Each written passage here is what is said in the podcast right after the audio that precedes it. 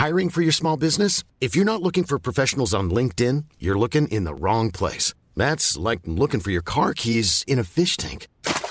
LinkedIn helps you hire professionals you can't find anywhere else, even those who aren't actively searching for a new job but might be open to the perfect role. In a given month, over 70% of LinkedIn users don't even visit other leading job sites. So start looking in the right place. With LinkedIn, you can hire professionals like a professional. Post your free job on linkedin.com slash people today. Hey, it's Ryan Reynolds, and I'm here with Keith, co-star of my upcoming film, If, only in theaters May 17th. Do you want to tell people the big news?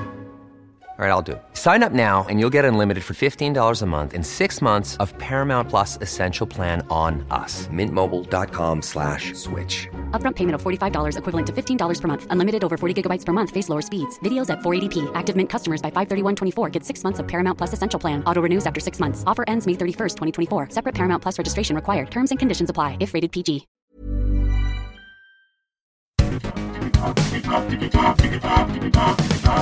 Digitalk, der Podcast rund um die digitale Welt mit Dominik Grote.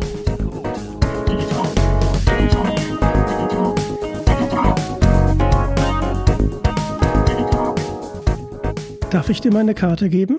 Selbstverständlich. Ich lese sie vor. Digitalk mit Dominik Grote, der Podcast rund um die digitale Welt. Und diese Stimme kennt ihr alle.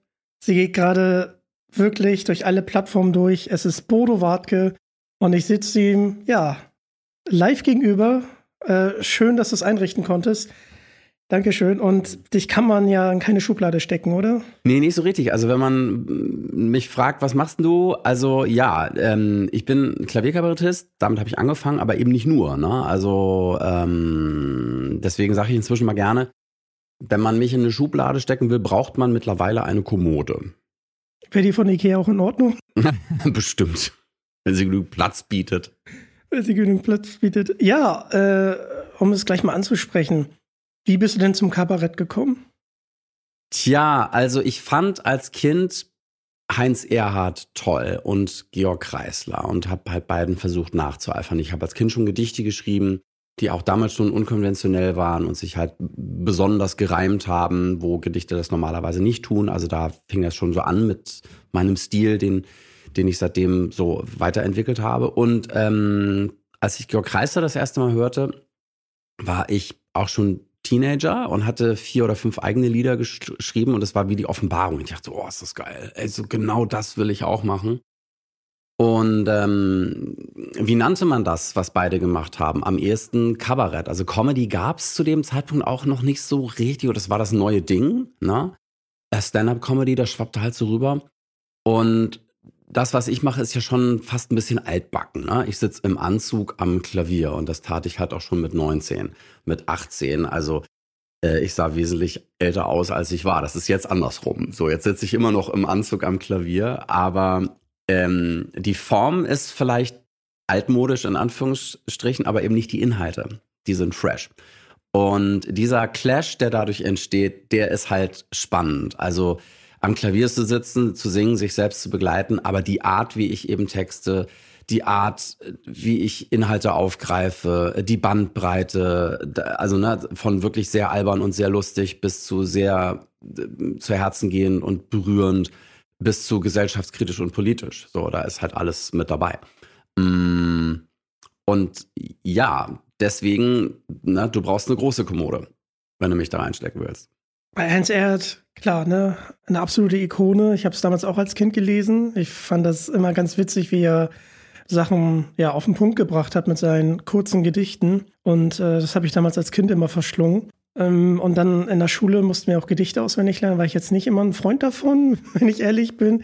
Äh, wie ging es dir denn damals in der Schule? Oder äh, hast du gerne Gedichte auswendig gelernt? Ja, es kommt aufs Gedicht drauf an. Also wir, wir, mussten halt immer die Bürgschaft auswendig lernen im Lateinunterricht, wenn wir frech waren. Das hat unsere Lateinlehrerin nochmal gesagt. So, wer hier frech ist, wird mit Bürgschaft nicht unter vier Strophen bestraft. Was dazu führt, dass wir alle die ersten vier Strophen der Bürgschaft auswendig können.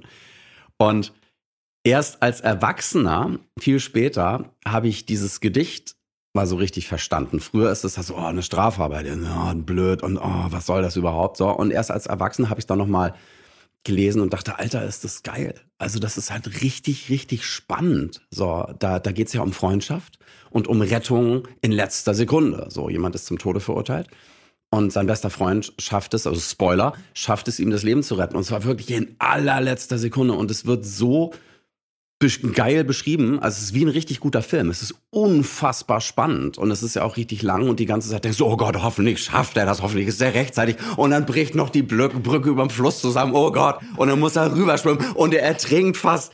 Ah, ich werd wahnsinnig. So, und dann schafft er es halt am Schluss. Und es ist, also es geht bei Schiller halt wirklich auch immer um alles, so wirklich um das ganz große Ganze. Und ich fand's so geil, also genau wie auch die Glocke, als ich die dann als, nach der Schule als Erwachsener mal gelesen habe, dachte, Alter, ist das geil, es geht einfach mal ums Leben an sich. So, und als Kind bist du, ich zumindest war als Kind nicht in der Lage, das zu erfassen. So, also eben auch das, nicht nur die erzählerische Kraft, sondern auch die Kunsthandwerk, das Kunsthandwerk, was äh, dahinter steckt. Also auch, der reimt ja auch voll geil, der hat's ja mal richtig, und, und wie der beschreibt und so. Das ist ja wirklich wie ein geiler Kinofilm, in Gedichtform. So, also da fällt mir auch kein anderer ein, der das so gut kann.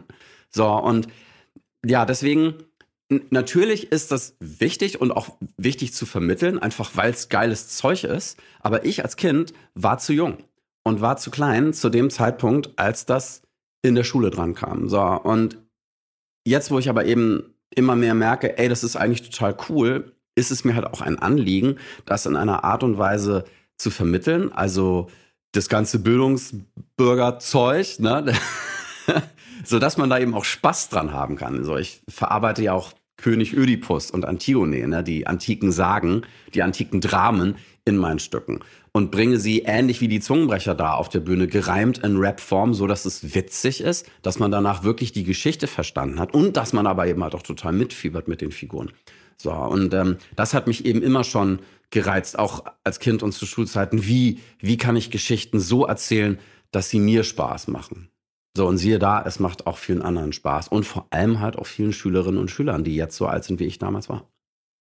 Ja, ich meine, hätte ich das äh, damals, hätte ich dich fragen können, oder die Schule hätte dich gefragt, kannst du uns denn nicht mal den Stoff nochmal irgendwie anders rüberbringen? Ich glaube, dann äh, wäre in Deutsch einiges einfacher gewesen. Ja, du, also äh, mich, mich, hat das ja selber so genervt, da damals im deutschen Unterricht. Warum ist das so schwer? Warum ist das so schwer für uns in Worte gefasst? Dass, warum ist das so schwer zu verstehen? Wie, wie müsste es denn sein, damit ich das geil finde?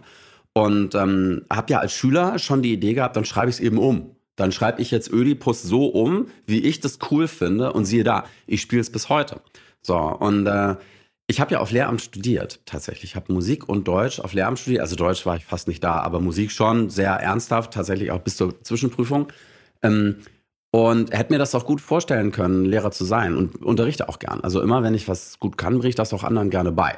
So, und ähm, letztendlich bin ich mit dem, was ich mache, auch so eine Art Lehrer geworden. Denn ich, ich vermittel ja das Zeug auf die Art und Weise, wie es mir Spaß macht und den Leuten halt auch Spaß macht.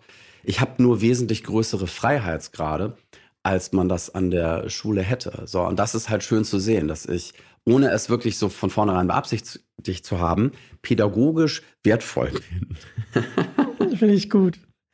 Finde ich auch schön. Also, ähm, ich habe direkt Lust, Schiller zu lesen. Ja, mach mal, geil. Es, es ist hammergut. Und bei Ödipus, ähm, wir sind ja hier gerade in Hamburg ähm, bei, bei dir und da habe ich das Poster gesehen. Das ist Wahnsinn. Wie, wie cool kommst du denn darüber? das Cappy? ist äh, sehr gut geworden. Ne? Also das, also Credits an die Fotografin, die hat das einfach irrsinnig gut in Szene gesetzt. Nun habe ich halt auch ein recht markantes Kinn und damit ein, wie meine Mutter es immer nannte, altgriechisches Profil. Also ähm, ich sehe halt auch aus wie, wie so ein alter Grieche.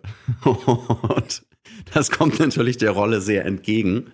Und ja, also das Witzige ist auch auf diesem Plakat wieder dieser Clash an, an, an Stilmitteln und an, an Formen. Also ich, ne, ich bin so im griechischen Halbprofil zu sehen und habe aber eine Basecap auf, auf dem Kopf und mit dem Schirm nach hinten als König Ödipus. Also das ist das wichtigste Requisit. Ich habe nur drei Requisiten auf der Bühne, das ist eins davon. Und ich spiele mit diesen Requisiten 14 Rollen. So. Und immer dann, wenn ich ein König bin, habe ich halt den Schirm hinten und immer dann, wenn ich der Sprecher bin, der, der das Drama erzählt und flankiert, habe ich den Schirm vorne. So, und die Rollenwechsel finden halt häufig durch, durch Details statt. Also dadurch, dass ich einfach die Mütze drehe und schwupps bin ich ein anderer. So. Und ähm, das ist aus einer totalen Schnapsidee entstanden. Meine Mutter hat mir mal so eine Mütze mitgebracht, wo mein Name drauf stand, aus dem Urlaub. So hier, witzig, so. Und ich, ja, cool. Und, und, und dachte dann, was mache ich denn damit? Und bin ja durch diese Mütze erst auf die Idee gekommen, so könnte man doch gut Rollen wechseln. Wenn ich sie so trage, bin ich der eine. Wenn ich sie so trage, bin ich der andere. So, und äh, das Stück bezieht halt seinen Reiz aus dem Minimalismus. Also, dass ein Typ alleine mit drei kleinen Requisiten 14 Rollen spielt. Ja, Hammer. Ich frage mich auch die ganze Zeit, wie, wie merkst du dir denn den ganzen Bühnentext? Also, äh, ich meine, ich habe ja gerade schon gebeichtet, dass es bei mir beim Gedicht schon schwierig wurde. Das war schon Endgegner. Und ja. dann wie merkst du das auf der ganzen Bühne? Also ich meine, der Schirm ist vielleicht eine Hilfe, in die Rolle reinzuschlüpfen, aber das Ganze drumherum, das muss ja auch noch passen. Ja, also ich kann mir grundsätzlich Texte leichter merken, die ich mir selber ausgedacht habe. Die kommen ja aus mir. So, dass sie sich reimen, ist auch sehr hilfreich, dass ich sie mir besser merken kann. Und wenn ich sie singe, umso mehr. Also es gibt so Untersuchungen, die belegen, dass Text, der an Musik geknüpft ist, sich leichter merken lässt und vor allem anderswo im Gehirn abgespeichert wird. Also ich habe gelesen von einem, ähm, ich glaube, es, ich weiß nicht, ob der an Parkinson oder an irgendwas anderem erkrankt war. Also irgendeine zerebrale Krankheit, die halt bewirkt hat, leider, dass er die Fähigkeit zu sprechen verloren hat. Der konnte nicht mehr sprechen, konnte aber immer noch alle Songs von den Beatles auswendig mitsingen. So, also das heißt, der Sprechapparat komplett intakt. So, und eben halt auch das Gedächtnis für die Lyrics. Und da, da dachte ich, ey, das ist ja völlig abgefahren. Also Musik macht anscheinend was ganz Profundes. So, also mit, mit uns als Menschen in der Wahrnehmung und eben halt auch mit unserem Gedächtnis. So, also es ist unglaublich mächtig. Selbst dann, wenn wir nicht mehr sprechen können, können wir immer noch singen. Und ähm, bei König Ödipus im Speziellen da sitze ich ja auch am Klavier und spiele manche Songs, aber die meiste Zeit bin ich wirklich auf der Bühne unterwegs und mache da ordentlich Strecke. Ne? 14 Rollen, viel, also, ne? und rennen hin und her und so. Mm. Und da ist es vor allem hilfreich zu wissen, wann ich wo stehe. So, also das ist im Grunde so ein Körpergedächtnis. Der Text ist nicht nur im Kopf, sondern der ist auch an bestimmte Bewegungen und Körperhaltungen und Sprechweisen geknüpft. Also es ist letztendlich so ein Gesamtkörpergedächtnis was mir dabei hilft, diesen Text auswendig parat zu haben. Danke. Bitte. das werde ich auf jeden Fall mal versuchen, äh, falls ich mal wieder was auswendig lernen sollte. Aber was ich beeindruckend finde, ist einmal ähm, deine Stimme.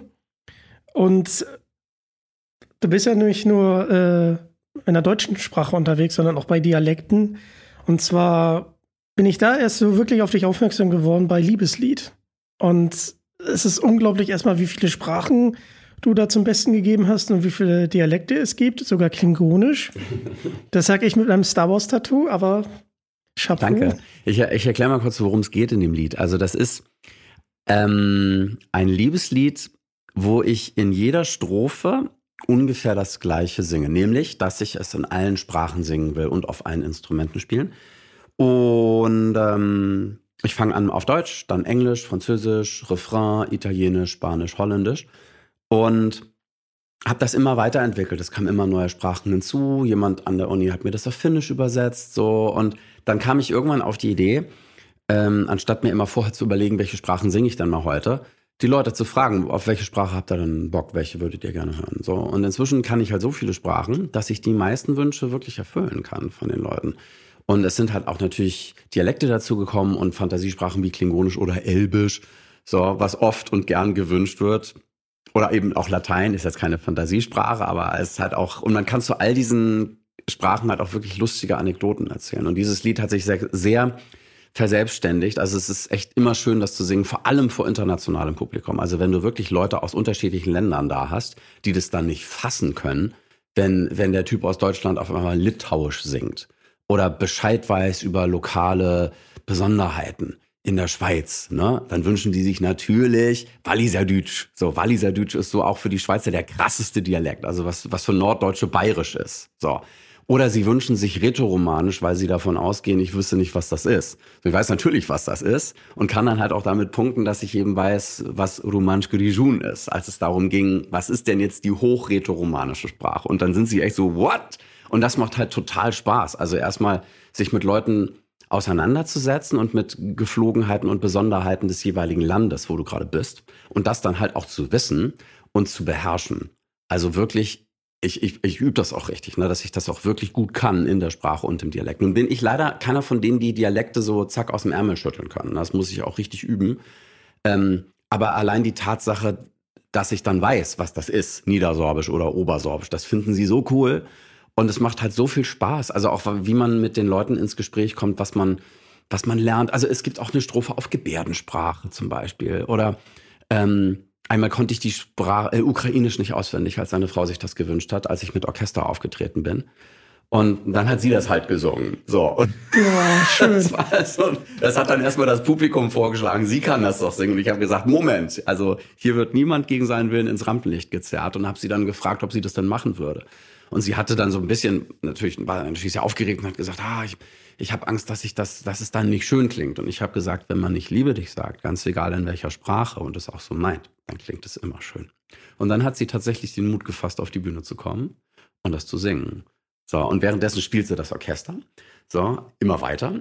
Und ich hab, konnte ihr sagen, okay, sie fangen einfach an zu singen. Das Orchester wird ihnen folgen. So, und das hat sie gemacht und es war ein unfassbarer Moment. Also echt so all time to be remembered. Und ähm, ja, also die schönsten Momente, die ich auf der Bühne so erlebt habe, die, die abgefahrensten Situationen, hatte ich überwiegend mit diesem Lied tatsächlich.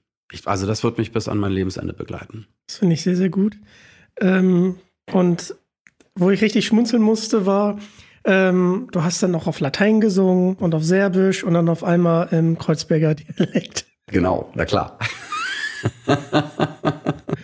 Oder auf Türkisch, dass man das dann nochmal bei einer Dönerbestellung mit äh, einbringt, fand ich schon Ja, das ist natürlich ein bescheuertes Klischee. Also das Ja. erzähle ich heute so nicht mehr auf der Bühne. Aber ähm, es ist wirklich toll. Also auch so wie wie schön die Sprachen sind jenseits aller Klischees. Ne? Also das ist, gilt, auf, gilt für Deutsch ja gleichermaßen. Ne? Also du kannst eben ähm, Deutsch so sprechen, dass es schön klingt, ne? Rilke, oder eben so, dass es roh klingt und unangenehm. Hitler. Und ähm, also mit den Zungenbrechern liefere ich ja gerade den, den Gegenbeweis, auch ohne dass ich es beabsichtigt hätte, dass Deutsch so eine ganz grobe Sprache wäre. Also die Leute schreiben mir und sagen, ey, ich hätte gar nicht gedacht, dass das so cool klingt. Also Leute, die kein Deutsch sprechen. So, aber wissen, dass es Deutsch ist. So, und sind dann völlig begeistert und kommen dann auf die Idee, ey, das lerne ich jetzt. Äh, super Sprache, würde ich auch gerne können. Bei den Sprachen, was würde, das würde mich nochmal sehr interessieren. Ähm, als du dann eine neue Sprache gelernt hast, äh, hat dich das dann auch dazu bewogen, in das jeweilige Land zu reisen? Nee, ähm, würde ich gern. Also man, du lernst natürlich am meisten über die Länder, wenn du dort bist. So, und ähm, oder eben im Gespräch mit Leuten, die daherkommen. So, und ähm, die findest du natürlich vor Ort leichter als hier. Aber ich habe dann zum Teil wirklich bin ich so gezielt auf Leute äh, zugegangen und habe gefragt, ey und so, und kannst du mir helfen, mal zu übersetzen? Und dann auch viel gefragt. Also da, ja, das ist eigentlich ein ganz gutes, also so ganz gute Bucketlist, so all, all die Länder noch mal zu bereisen, deren Sprache ich singe. Da habe ich aber viel zu tun. Also ich habe das Lied inzwischen ja in, weiß nicht, so 88, 90, 90 Sprachen. Wahnsinn. Und Hm. es gibt ja auf deiner Webseite tatsächlich einen Liebesliedgenerator. Genau, man kann sich dort das Lied customizen und Benutzer definieren, also quasi selbst zusammenbasteln und dann auch noch per E-Mail an den Liebsten oder die Liebste schicken. Das finde ich eine richtig schöne äh, Sache. Gibt es denn eine Sprache, die du besonders gerne gesungen hast?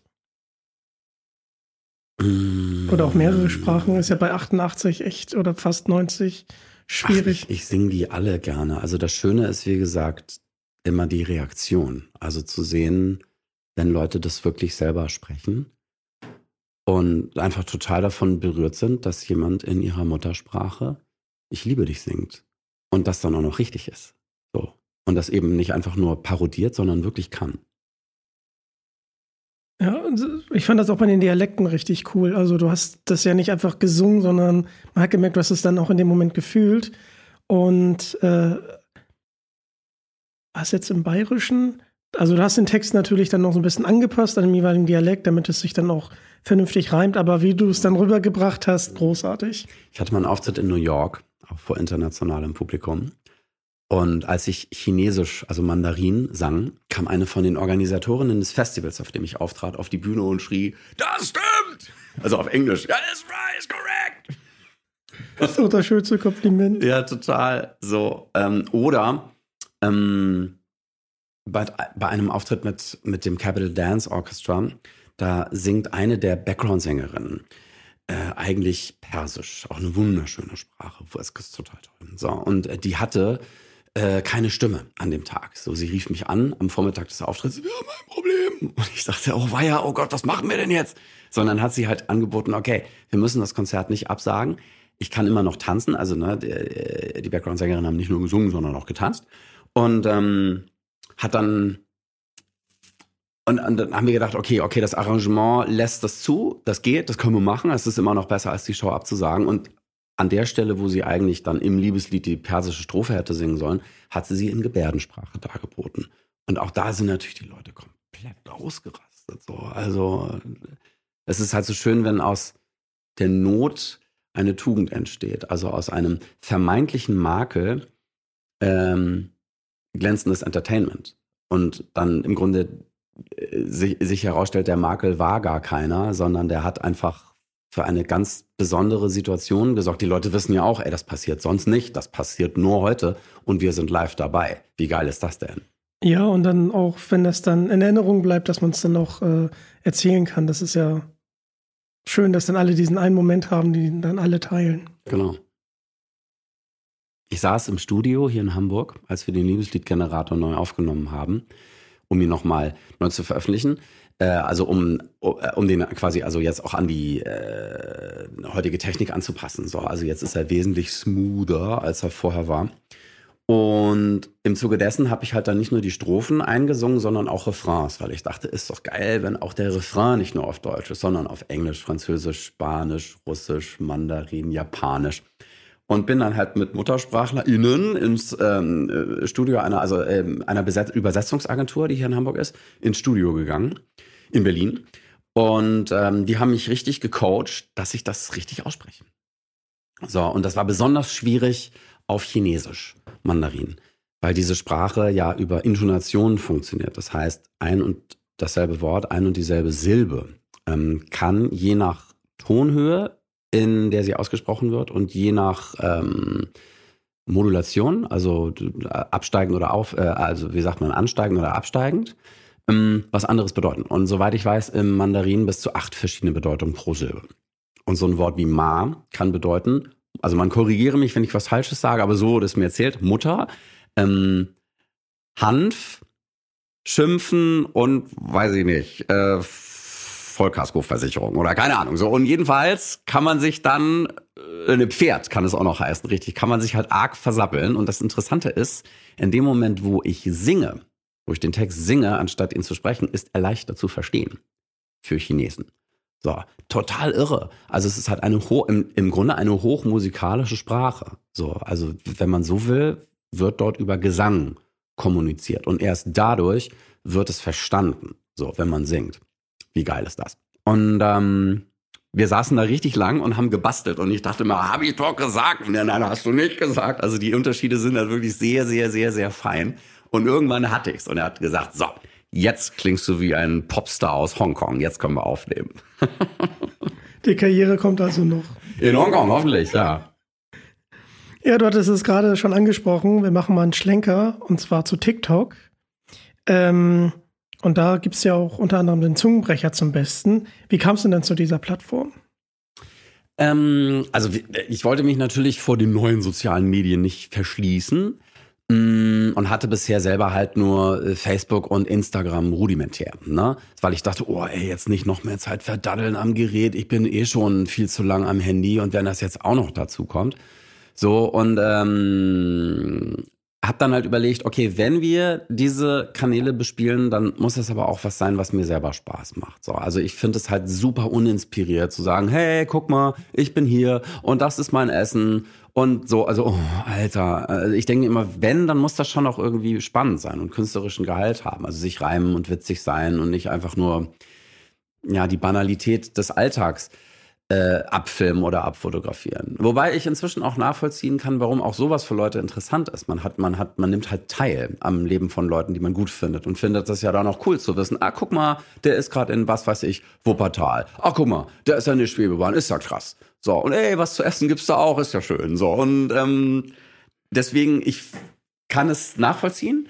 Aber mir, mir ist das halt immer zu langweilig. Ich denke, wenn schon, denn schon. So. Und hab halt hatte bisher kaum Sachen, die wirklich kurz sind, um sie in so ein Format zu bringen und kam dann auf die Idee, also zeitgleich mehr oder weniger auf die Idee mit den Zungenbrechern. Ich hatte den ersten Zungenbrecher in Reimform übersetzt, einfach weil ich wissen wollte, geht das? Fand ich witzig, krieg das hin, so. Fischers Fritz fortspinnen, so dass es sich reimt und dass man dann nur noch erfährt, was er macht mit seinen frischen Fischen, nachdem er die gefischt hat. So, und dann kam halt Blaukraut und Brautkleid dazu und der Potsdamer Postkutscher und da dachte ich, ey, guck mal, das wäre doch was, das wäre doch geil. Das ist, das ist, ist kurz, knackig. Ähm, komm, das unterlegen wir mit Beats, dann ist irgendwie witzig. Kann, also, ne, befreundeter Musiker aus der Schweiz, hab den gefragt, hättest du Bock? Der hat schon andere Sachen für mich mit Beats unterlegt, für meine DVDs, also die Konzertfilme meiner bisherigen Programme. So, die hat er halt auch ordentlich gepimpt und daher wusste ich, wenn das einer kann, dann der. Und hab ihn gefragt und der, klar, ey, komm, let's go. Und ähm, dann haben wir halt eine Handvoll Zungenbrecher aufgenommen und die nach und nach veröffentlicht. Und der dicke Dachdecker war der 18. oder 19. Und der ging dann halt voll krass durch die Decke. So, und, und, und mir wurde gesagt, ey, Alter, du trendest auf TikTok. Dann habe ich gedacht, okay, ich glaube, jetzt muss ich mir das spätestens jetzt muss ich mir die muss ich mir das mal runterladen, damit ich irgendwie mitkriege, was da los ist. So, und seitdem ist halt, also checke ich das tatsächlich regelmäßig, ne, TikTok, Instagram und bin pro Tag zwei Stunden mehr am Handy als vorher. Aber es ist halt auch total cool, mit den Leuten zu interagieren. So, und die besten Ideen kommen auch von den Leuten. Also der jüngste Zungenbrecher, den wir jetzt gerade veröffentlicht haben, ist quasi der dicke Dachdecker zweiter Teil, nämlich der Nachbar, der meckert aus Sicht des Dachdeckers. Und auf die Idee haben mich Leute gebracht, die meinten, mach, mach doch mal das und ja, alle, ja, geil, mach mal. So, und ich, ja, super Idee. Und wäre ich von selber nicht drauf gekommen, habe ich gemacht macht total Spaß. Also vor allem so dieses, ähm, man entwickelt was gemeinsam. Und ähm, der dicke Dachdecker hat ganz viele Leute auf eigene Ideen gebracht. Die performen das dann selber oder lip-sinken das, während sie sich filmen und, und sind dann unter Wasser oder machen irgendeinen Quatsch. So oder sprechen es nach und versuchen sich darin zu betteln, wer kann das schneller. Auch das wurde in Gebärdensprache übersetzt. So die Leute agieren das aus, denken sich irgendwelche Theaterszenen aus, spielen andere Instrumente dazu. Also eine unfassbare Kreativität, die entfesselt wurde. So, und damit widerspreche ich auch allen, die sagen, Instagram und TikTok, das sind ja diese passiven Konsummedien. Nein, nicht zwangsläufig. Also in dem Fall hat es wirklich ganz viele Leute zu ganz tollen Dingen inspiriert. Also ein gemeinschaftliches Projekt. So. Also ich feiere das total.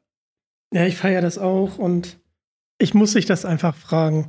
Äh, kannst du uns einmal den dicken Dachdecker zum Besten geben? Na, selbstverständlich. Nur den dicken Dachdecker oder auch den zweiten Teil? Haben wir die Zeit? Ja, natürlich, wir haben die Zeit. Dann machen wir erstmal den dicken Dachdecker. Also das Interessante darin ist ja, das ist, äh, man findet den, wenn man nach Zungenbrechern sucht. Also da gibt es ganz viel im Netz, auch ganz viel, was ich vorher nicht kannte. Ne? Ich kannte irgendwie fünf. So, und hab dann mal geguckt, was gibt's denn so noch? Und dann äh, stolpert man über welche, die man irgendwann mal gehört hat. Ach ja, ja, kenne ich, habe ich mal gehört. Hm, so. Und viel findet man auf Logopädie-Seiten, wo es darum geht, Sprache zu erlernen oder neu zu erlernen. Also für PatientInnen, die zum Beispiel mal einen, ähm, einen Schlaganfall hatten oder so und wieder Deutsch sprechen lernen müssen. Und äh, in der Therapie werden solche Sätze dann benutzt.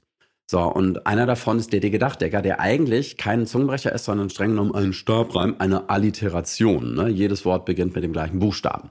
So, und das Interessante daran ist, wie es die Sprache rhythmisiert. Also, das ist meine Erklärung dafür, dass ausgerechnet der so durch die Decke gegangen ist. Gleich die erste Zeile catcht dich und hat dich. Egal, ob du das verstehst oder nicht. Es klingt einfach cool. So, also deswegen hatte auch ich ja Spaß daran, den auszubauen. So. Und ähm, also nur so kann ich mir erklären, dass ich in anderen Ländern trende. Mir haben Leute geschrieben, ey, du trendest in den Vereinigten Staaten. Wenn du eine Platte rausbringen würdest, die würde sich richtig gut verkaufen. und momentan kriege ich ganz viele Zuschriften auf TikTok in kyrillischer Schrift. Also anscheinend trende ich in der Ukraine und in Russland. Interessant. So, und äh, mir haben halt viele Leute auch geschrieben, was heißt denn das? Was heißt denn das? Was passiert denn da? Oder, also bevor wir darüber reden, sage ich ihn vielleicht tatsächlich erstmal auf, damit auch alle wissen, worum es geht. Also die von euch, die noch nicht kennen. Es geht los. Der dicke Dachdecker deckt das Dach, nicht mein Dach, nein, das Nachbardach. Davon wurde ich heute früh schon um 8 Uhr wach. Ich hätte nie gedacht, wie viel Krach das macht. Ich frage mich, was er mit diesem Krach bezweckt, der dicke Dachdecker, der das Dach da deckt. Und warum er das Dach nicht etwas sachter deckt und ob sich das heute noch mal den ganzen Tag erstreckt. Ich sage es konkret, dieser Dachdecker geht mir sowas von fett auf den Wecker mit seinem elektrischen Dachziegelschneidegerät. Von Black und Decker, mit dem arbeitet er leider von früh bis spät. Ich gehe da gleich rüber und mecker, bevor das hier ewig so weitergeht. Und ziehe den Stecker. Doch auch am nächsten Tag, ach du Schreck, wird ab 8 wieder keck das Dach gedeckt. Ich werde unsanft aus der Nacht geweckt von des dicken Dachdeckers Krachkram weg. Doch während ich da so vom Achterdeck beobachte, wie er das Dach da deckt, fällt mir auf, oh, er macht das korrekt, das Dach wird immer mehr zu einem Prachtobjekt. Respekt. Ich luge hinüber und bewundere die Dachdeck-Taktik. Ey, der Typ könnte glatt ein Buch schreiben über Dachdeck, Didaktik. Ich befinde mich seitdem mit dem dicken Dachdecker in perfekter, trauter Eintracht. Digger. Und wünsche mir direkt sofort im Effekt, er deckt demnächst auch mein Dach. Hammer. Dankeschön. Oh, und live. Das werde ich nie vergessen. Es gibt so Videos von Leuten, die dazu echt so hart dancen. Das ist total, es ist super lustig. Also, ja, ähm, ich empfehle sich, dass sie, also ich empfehle allen, sich das mal anzugucken. Also tatsächlich nicht nur mein Video, sondern was die Leute daraus gemacht haben. Es ist ultra krass. Auf jeden Fall. So, und auch Dachdecker, die das feiern, ne? Also die ganze Dachdecker-Community. Es gibt auch so richtige Dachdecker-Influencer, ne, die das dann verbreitet haben und nachgespielt haben oben auf dem Dach und so. und die mir dann auch gute Tipps geben und sagen hier, ein Dachdecker würde niemals Black und Decker benutzen. So, also da gibt's ganz andere Werkzeuge, die viel besser sind. Ja, vielleicht etabliert sich das ja wie mit der ähm, Flasche, die man dann runterschmeißt, wenn das Dach äh, fertig ist. Macht man das so? Ich weiß ich gar nicht, ja? Ja, äh, hatte ich in einer SWR-Doku gesehen. Unbedingt Empfehlung, das ist ja Handwerkskunst. Ähm, da haben sie das gezeigt. Ähm, ja, und vielleicht äh, spielen sie dann auch deinen dein Song. Er läuft zumindest auf dem Oktoberfest. Mir hat jemand ein Video geschickt, wie der dicke Dachdecker auf dem Oktoberfest läuft als musikalische Begleitung eines Fahrgeschäfts. Total crazy. Das ist echt crazy. Ja. Hammer. Aber es ist auch gut, äh, dass das so geteilt wird, ne? Also, dass du das auch mitbekommst, wo das überall Verwendung findet. Ja, ja, dank der sozialen Medien, ne? Also Internet ist nicht nur schlecht, ganz im Gegenteil. Ja. Und du hast ihn gerade angesprochen, die Fortsetzung. Ah ja, sicher, pass auf, hier. der zweite Teil, der Nachbar, der meckert aus Sicht des Dachdeckers. So, jetzt bin ich der Dachdecker. Der Nachbar Cook, ach wie nett, liegt also morgens um 8 noch im Bett. Für ihn ist es um 8 partout noch Nacht. Da fragt man sich doch, was der Typ beruflich macht. Wahrscheinlich irgend so ein Reimefinder, der meint, morgens länger schlafen sei gesünder. Ey, so einer geht mir ungemein auf den Sünder und wahrscheinlich hat der Mann keine Kinder. Ich sage es konkret, dieser Nachbar, der geht mir sowas von fett auf den Wecker, stets wenn er morgens direkt auf der Matte steht. Und erstmal meckert übers Dachlattenschneidegerät, nicht von Black und Decker, sondern von Muffel. Das macht nun mal Krach, ey, sorry, dann geh halt zum Bäcker und hol dir eine Waffel. Doch auch am nächsten Tag, ach du Schreck, steht der Nachbar wieder auf dem Achterdeck und meckert wieder mal über den Krach und den Dreck. Ja, keine Sorge, ich mach ihn ja weg. Ich muss hier aber erst auch, wenn du dich dran störst, die Ziegel aufs Dach packen, first Ziegel first, die Dachunterdeckung machen und den Fortgang der Tragladung überwachen bis an den Ortgang. Heute war der Nachbar noch gar nicht hier, Nanu. Scheinbar ist er einfach weg. Da steht er auf einmal dann doch vor der Tür und fragt mich nicht, ob ich auch sein Dach deck. Sicher, sag ich. Warum nicht? Ich mach Ihnen Ihr Dach schön schick. Aber eine Sache hätte ich gern berichtigt. Ich bin nicht dick. Großartig, danke, Bodo. Habe ich mich auch richtig eingearbeitet, ne? So in diese Fachbegriffe Traglattung, Ortgang und so. Und dann auch ey, so die Dachdecker-Influencer gefragt, hier ist das so richtig, kann man das so sagen? Und ja, prinzipiell, aber die First-Siegel kommen nicht zuerst. aber mach mal so, es reimt sich ja. Nee, was ich auch gut finde, äh, auf YouTube gibt es auch eine Live-Version, also dass man es auch wirklich sieht, dass es dann auch live performt und hier. Genau, also damit eben auch klar wird, das ist jetzt nicht nur so ein Internetphänomen, sondern ich, es gibt mich live auf der Bühne. So, ne? Also man, ja, auch da tatsächlich dann auch in unterschiedlichen Versionen. Ne? Also ich sag's als Gedicht auf oder perform das am Klavier und auf Cajon oder eben mit meiner Band. So, und ich empfehle, sich am besten alle Programme mal anzugucken. Zum Vergleich. Zum Vergleich. Ja, und bei Spotify gibt es jetzt Zungenbrecher 4.0 und da waren unter anderem Gäste wie Marty Fischer. Ich äh, gucke YouTube ja auch fast so lange, wie YouTube es schon gibt.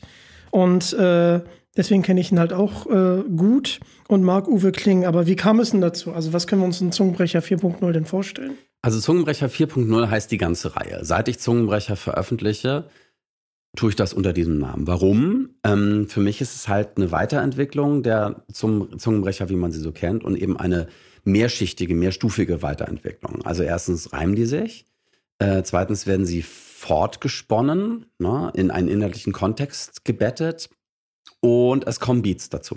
So, also letztendlich drei Levels mehr. Und deswegen dachte ich, ja komm, dann nimm es Zungenbrecher 4.0. So, wenn schon, denn schon. Und ähm, manche Zungenbrecher sind halt dialogisch aufgebaut. Und da lag es dann halt nahe, Leute zu fragen, ob die Bock haben, das mit mir zusammen zu machen. Und einen Zungenbrecher, nämlich die algerischen Allergologen, ich kann es auch selber fast nicht aussprechen, die algerischen Allergologen, der stammt von Marc-Uwe Kling. Den hat der sich ausgedacht ähm, im Rahmen seiner Känguru-Geschichten. So, ich glaube, er ist Bestandteil vom Känguru-Manifest, dem zweiten Buch. Und die sind ja großartig. Und das habe ich im Sommer nochmal alles komplett gehört. Als ich mit meinem Sohn im Urlaub war, haben wir die kompletten Känguru-Bücher nochmal schön uns angehört. Und ähm, da fiel mir dieser Zungenbrecher wieder ein. Ich kannte den natürlich schon, weil ich es früher schon mal alles gehört habe. Und dann, ach ja, stimmt, den hat der ja richtig geil, witzig. So, und dann bin ich auf die Idee gekommen, den auch zu einem Rap und Gedicht zu erweitern. Und dann lag es einfach nahe, ihn zu fragen, ob er da mitmacht. Also erstens, ob ich das darf, ne? also ob er damit einverstanden ist und ob er Lust hat, selbst einen Gastauftritt zu haben, wenn, wenn wir den aufnehmen. Und er ja, und hat zu beidem Ja gesagt. Wunderbar. Und bei Marty Fischer ist es so, dass sie ihn auch schon jetzt ein bisschen länger kennen und eben diesen einen äh, in Dialogform hatte und dann einfach ihn gefragt habe, sag mal hier, hast du, hast du Bock? Sollen wir, sollen wir, können wir den zusammen machen? So, ich schätze ihn halt unglaublich als Performer und als Musiker. Es, ja, es gibt ja nichts, was der nicht kann.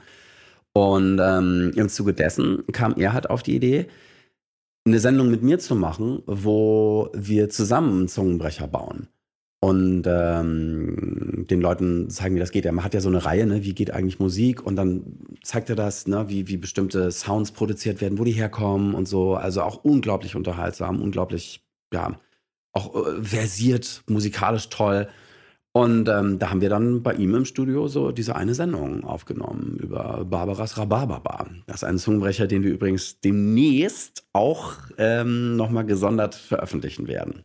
Ah, schön, schön. Ja. Bei Marty Fischer kann ich dir nur zustimmen. Und die Känguru-Krone kenne ich auch. Gab es ja auch einen Kinofilm zu, wenn ich mich richtig Zwei sogar. Zwei sogar schon. Mhm. Und ich habe mich hier auf dem Hinweg, habe ich mir nochmal Zungenbrecher 4.0 und auch die Outtakes angeguckt. Und ich war ein bisschen beruhigt, dass äh, äh, auch deine Zunge ab und zu mal einen Knoten hat. Ja klar, also es sieht so leicht aus, ne? aber ich muss das auch richtig üben. Und ich kann mich erinnern, bei einem, bei einer Aufnahmesession habe ich einen Zungenbrecher echt so krass nicht hingekriegt. So, also nach über 50 Takes habe ich irgendwann das Handtuch geworfen und habe gesagt, wir müssen jetzt aufhören. Ich, ich, kann das nicht, ich krieg das nicht hin. So, und, ähm, und der ist noch nicht mal schnell. So, der ist aber wirklich schwer. Reismilch, Milchreis heißt er. Das ist, jetzt haben wir ihn geschafft, demnächst veröffentlichen wir den auch.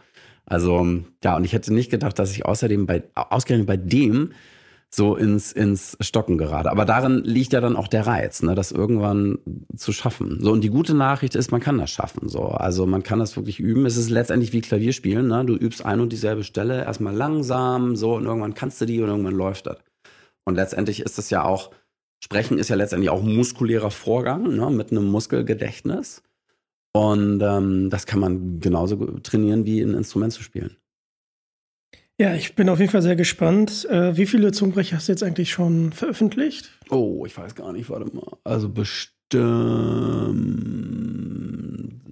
32 haben wir schon veröffentlicht, aber wir haben natürlich in der Zwischenzeit noch neue aufgenommen, die jetzt noch der Veröffentlichung harren.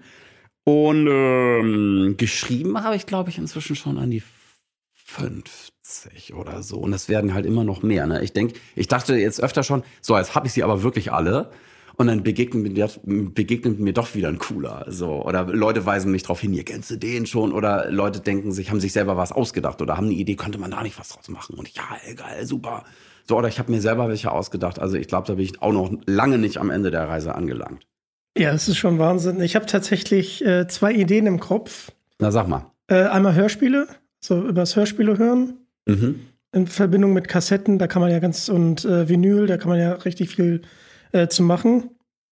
Und also richtig knifflig äh, wäre irgendwas aus einer Bibliothek, weil das ist mein Beruf und vielleicht äh, kriegt man es mit dem Zungenbrecher noch ein bisschen cooler hin. Na, also äh, wenn dir da irgendein Wort begegnet oder so, ne, sag mir gerne Bescheid, dann lege ich sofort los.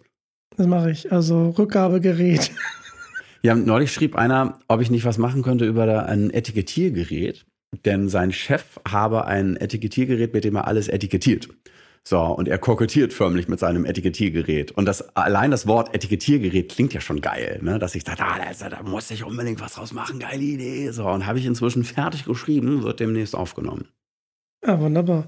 Ne, ich mache mir da Gedanken, ich melde mich bei dir, aber äh, mit Hörspielen, das wäre schon, schon richtig was Cooles. Das wäre toll, ja, ich liebe Hörspiele. Eine, eine äh, Tonmeisterin, die ich vom Studium her kenne, mit der ich ganz viele Liebesliedstrophen aufgenommen habe, also alle Liebesliedstrophen sogar, die ähm, produziert auch Hörspiele und hat mir mal ein paar Sachen gezeigt. So, und einfach so die Vorstellungskraft zu wecken, ähm, so, wo, ne, während, also nur mit, mit Klang und Geräusch und, und Stimme Welten zu erschaffen. Ne? Das ist ja, das ist ja total toll. Also Kunst wird ja immer dann interessant, wenn, wenn sie, ja, wie so, also, ne, also ich, ich sage immer gerne, die Freiheit in der Beschränkung findet. So, also wenn du, ne, was kommt dabei raus? Du hast ein Mittel nicht oder hast mehrere Mittel nicht ähm, und dann aber trotzdem die Geschichte zu erzählen. So, also was ich am Anfang gesagt habe, ein vermeintlicher Makel entpuppt sich als totaler Vorteil. So, denn ähm, du, du, du musst Sachen natürlich im Hörspiel anders machen als im Film, klar. So, aber du kannst Sachen eben auch anders machen. Und dann, ja, also das finde ich halt immer toll, wenn, wenn das gelingt. Oder eben ja, bei den Theaterstücken. Ich bin alleine, ich will alleine eine ganze Geschichte und ein Theaterstück auf die Bühne bringen. Wie mache ich das? So. Und dann gucken, was passiert. Deswegen, ja, hätte ich Bock drauf. Ja, auf jeden Fall. Mir kommt gerade, äh, sorry für diese Überleitung, aber bei Makel, ähm, da schöne Grüße an. Makel Uwe Kling. Unter anderem, aus, ja. unter anderem, nee, ähm, an Carsten. Und zwar habe ich damals äh, die erste Vinyl gehört, weil ich habe zu Hause keinen Vinyl-Plattenspieler. Äh, ja. Und äh, er meinte, eine Vinyl macht es ja auch aus, wenn die an der einen oder anderen Stelle halt einen Makel hat. Ja, das wird ja bei manchen Songs sogar inzwischen dazu gemischt. Weißt du, dieses Knistern, was passiert, wenn die Platte aufgelegt wird und du die Nadel auf die, auf die Platte setzt. Ne, das, also um das Ambiente zu erzeugen, ähm, wird das häufig bei Songs dazu gemischt. Und Vinyl sind ja Tonträger, die sich auch immer noch verkaufen. Also in einer Zeit, in der man denkt, Tonträger, das kauft niemand mehr. Doch. Die, und zwar ganz bewusst. So, also zwar natürlich nicht so viel, aber die, die es kaufen, auch die meine Schallplatten kaufen, die wissen das wirklich sehr, sehr zu schätzen und freuen sich immer total, dass es das gibt. So. Und das ist ja eigentlich voll anachronistisch in der heutigen Zeit, wo alles digital äh, verfügbar ist. Sich eine Platte zu kaufen, ist ja auch richtig groß, ne? Und einen Plattenspieler und die dann da drauf zu packen und so. Aber ja, ich glaube, das, das wird einfach bestehen bleiben. Also, denn so eine Platte ist ja maximal haptisch, auch was eine CD nicht ist. So, und na, den holst du dir aus der Hölle raus so, und da und packst die aus und wie die aussieht und na, ne, also ähm, ja, ich kann das, ich kann das total verstehen. Ich habe auch einen Plattenspieler tatsächlich. Ich habe mir sogar einen gekauft vor ein paar Jahren. So, und, und äh, höre immer mit meinem Sohn Platten. Vor allem die Beatles, die findet er super. Wunderbar. Nee, ich spreche es auch deshalb an, weil ähm, viele drei Fragezeichen-Fans hören ja tatsächlich noch äh, die Vinyls und die werden ja jetzt auch äh, zu jeder neuen Folge gibt es dann auch äh, die Platten zu kaufen. Und dass man das, falls du es machst, dass man das im Zungenbrecher irgendwie mit einbringt. Du meinst, wir sollten die Zungenbrecher auf Platte veröffentlichen? Das wäre natürlich was. Das wäre natürlich ah, was. Wäre geil, ja. wir müssen jetzt ganz nochmal kurz darüber sprechen. Du bist ja seit mehr als 25 Jahren auf der Bühne. Ich bin schon seit 27 Jahren auf der Bühne, tatsächlich. 96 hm, hatte ich meinen ersten, am 16. November 96 hatte ich mein erstes abendfüllendes Konzert mit eigenem Repertoire. Seitdem rechne ich. Da war ich ein Jahre alt. Oh. ist unglaublich. Ja, ich bin alt. Das hast du jetzt gesagt. ja, ich war damals 19. Genau. Und du hattest ja gerade angesprochen, dass du gerade beim Liebeslied äh, viele tolle Momente hattest. Aber wenn du jetzt mal 27 Jahre so ein bisschen Revue passieren lässt, äh, gibt es da auch andere besondere Momente, die du mit uns teilen möchtest? Also das überhaupt machen zu können, so und dass es mein Beruf wurde und davon leben zu können, das ist schon wirklich ein ganz großes Geschenk. Ähm, und die Freude an der Sache teilen zu können. So, also es geht mir nicht um mich, so, ey, guck mal hier, ich geiler Typ, sondern es geht mir immer um, um die, die Freude am Wortspiel, am Reim, ähm, an der Melodie, die ich selber empfinde, in dem Moment, wo es, wo ich mir das selber ausdenke, beziehungsweise wo es mir begegnet. Ich denke mir die deutsche Sprache ja nicht aus. Ich finde sie vor. Und ich finde sie vor in all ihren Besonderheiten. Und es macht halt Spaß, äh, in den Wortstollen hinabzusteigen und zu schürfen, um zu gucken, was für Wortschätze ähm, im wahrsten Sinne des Wortes einem begegnen. Und da bin ich jedes Mal aufs Neue überrascht von der unfassbaren Reichhaltigkeit unserer Sprache, von ihrem Variantenreichtum, von ihren Kuriositäten, äh, von, ihrer, von ihrem Klang. So, also was für ein Glücksfall, dass das ausgerechnet meine Muttersprache ist. Also da bin ich wirklich sehr froh und dankbar und sie eben in ihrer Besonderheit und in ihrer Schönheit mit ähm, den Leuten teilen zu können. Das empfinde ich nach wie vor auch nach 27 Jahren als ganz großes Geschenk. Ja, und wir kommen auch so langsam zum Ende von unserem tollen Gespräch. Oh, äh, finde ich auch, aber ähm, du hast ja gerade einige Zungenbrecher jetzt angekündigt und wenn man auf deine Webseite geht, bist du ja auch wieder auf Tour. Ähm, aber auf welche andere Projekte dürfen wir uns noch freuen in naher Zukunft? Also mein neues Programm zum Beispiel, das wird äh, nächsten Dezember Premiere haben. Ist jetzt noch ein bisschen hin, aber Zeit vergeht. Und das wird natürlich sehr zungenbrecherlastig sein, das kann ich jetzt schon versprechen. Da freue ich mich drauf. Mmh, ansonsten spiele ich ja mehrere Programme parallel. Ne? Auch noch die älteren Klavierkabarettprogramme, die Theaterstücke, da freue ich mich auf jede Show, die jetzt vor mir liegt. Ähm, ich habe außerdem sämtliche englischsprachigen Weihnachtslieder auf Deutsch übersetzt. So, weil ich der Meinung war, da ist nicht nur die Melodie toll, sondern auch der Inhalt, um das, was es da geht, das ist halt sehr charmant. So, also Have Yourself a Merry Little Christmas, Let It Snow, also so die ganzen Klassiker. Ähm, oder auch All I Want for Christmas is You, sind einfach, einfach, es ist erstmal schön, wenn man sie versteht, ne? Und da habe ich mich halt auch gefragt, geht das auf Deutsch? Und zwar so, dass es cool ist und nicht abgeschmackt. So, und siehe da, es geht. Man findet immer man findet immer was, wenn man lange danach sucht. So. Und äh, das macht natürlich jetzt vor allem Spaß in der Weihnachtszeit, die Lieder mal so bei jeder Gelegenheit, die sich bietet, zum Besten zu geben. Und ich habe außer den Weihnachtsliedern tatsächlich auch äh, eine komplette Oper übersetzt, nochmal neu übersetzt auf Deutsch, nämlich die Zauberflöte von Mozart, weil ich auch da der Meinung war, komm, das geht doch irgendwie geiler. Also die Musik, ja, na klar, super, Mozart, so all-time favorite, aber ähm, der Text ist halt nach heutigen Maßstäben halt auch wirklich problematisch. Also erstens reimt er sich schlecht, dann ist der unfassbar repetitiv und redundant, dann ist der auch nicht lustig, also wirklich so, ja, also sehr, sehr altbackener Humor, wo man so denkt, ja, okay, vor ein paar hundert Jahren war das wahrscheinlich komisch, aber heute ist es halt, so, und ähm, dann ist er auch schwer zu verstehen, auch aufgrund bestimmten Vokabulars, was man heute einfach nicht mehr benutzt. So ein Wort wie Hagestolz, was ist das denn? Noch nie gehört vorher. Und dann ist er einfach mal leider sexistisch und rassistisch. Und zwar echt krass an Stellen, wo man so denkt, Alter, ey, das hat er jetzt nicht gesagt, oder? Also, oh Gott. Ähm, und na klar, das war die Zeit. Aber heute haben wir eine andere Zeit. Und äh, es wird ja immer gesagt, ja, na, das, das darf man nicht verändern, das war halt damals so. Aber ich bin halt der Meinung, na ja, hm, also warum nicht eine andere Version daneben stellen? Ich bin ja nicht dafür, die alte Version zu canceln, sondern, ne, die klar, die ist, wie sie ist, die war, sie, war, wie sie war und ist ja auch heute auch immer noch geil, so. Aber wenn man irgendwie meine Maßstäbe anlegt, so, es soll sich reimen, es soll leicht verständlich sein, es soll witzig sein, es soll in zeitgemäßer, alltagstauglicher, alltagstauglicher Sprache stattfinden. Ähm, Sexismus und Rassismus lassen wir weg, der ist nämlich tatsächlich auch einfach völlig überflüssig, um die Geschichte zu erzählen, um die es da geht. So, und dann finde ich ja auch wichtig, dass Musik und Text sich auf einer Augenhöhe begegnen. Also, ähm, dass die Musik das hervorhebt, was im Text schon angelegt ist. Also, dass die, dass die Musik im Grunde schon da ist, so im Text. Und die Musik bringt sie lediglich zum Klingen.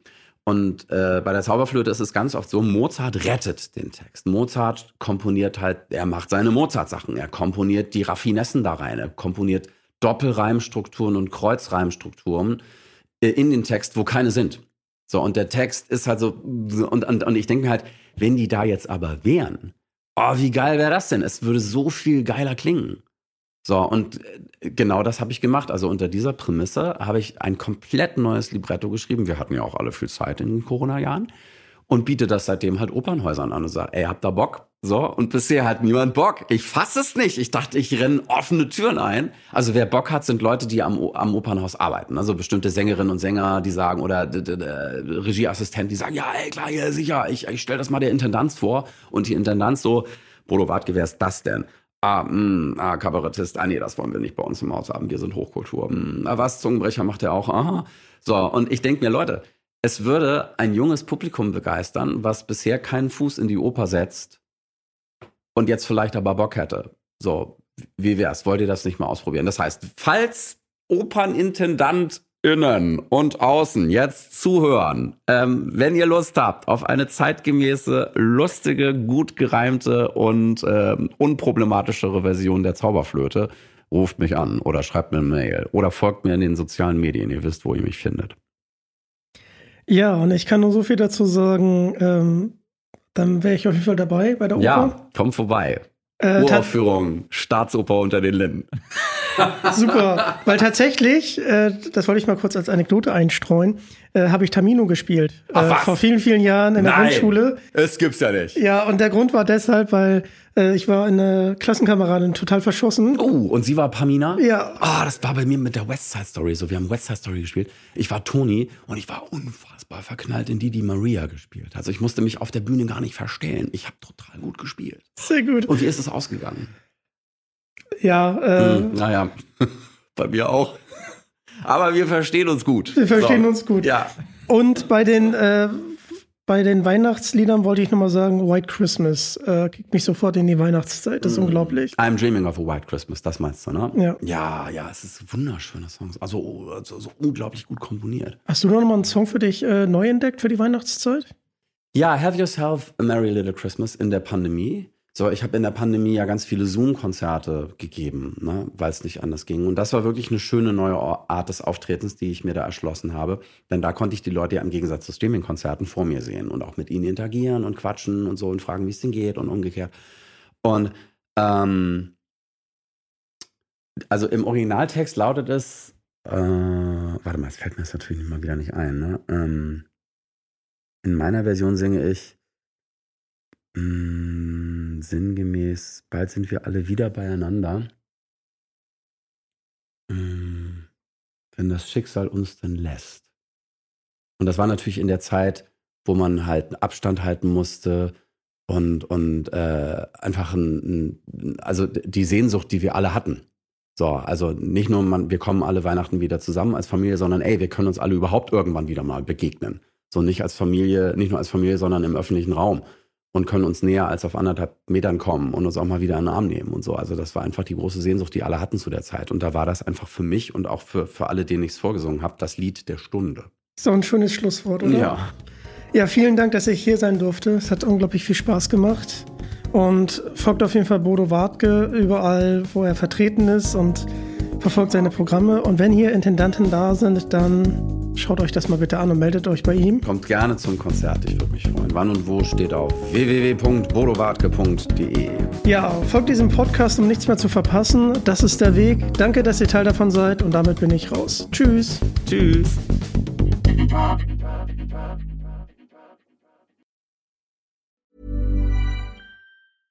Hey, it's Paige DeSorbo from Giggly Squad. High quality fashion without the price tag. Say hello to Quince. I'm snagging high-end essentials like cozy cashmere sweaters, sleek leather jackets, fine jewelry, and so much more. With Quince being 50 to 80% less than similar brands. And they partner with factories that prioritize safe, ethical, and responsible manufacturing. I love that. Luxury quality within reach. Go to quince.com slash style to get free shipping and 365 day returns on your next order. Quince.com slash style.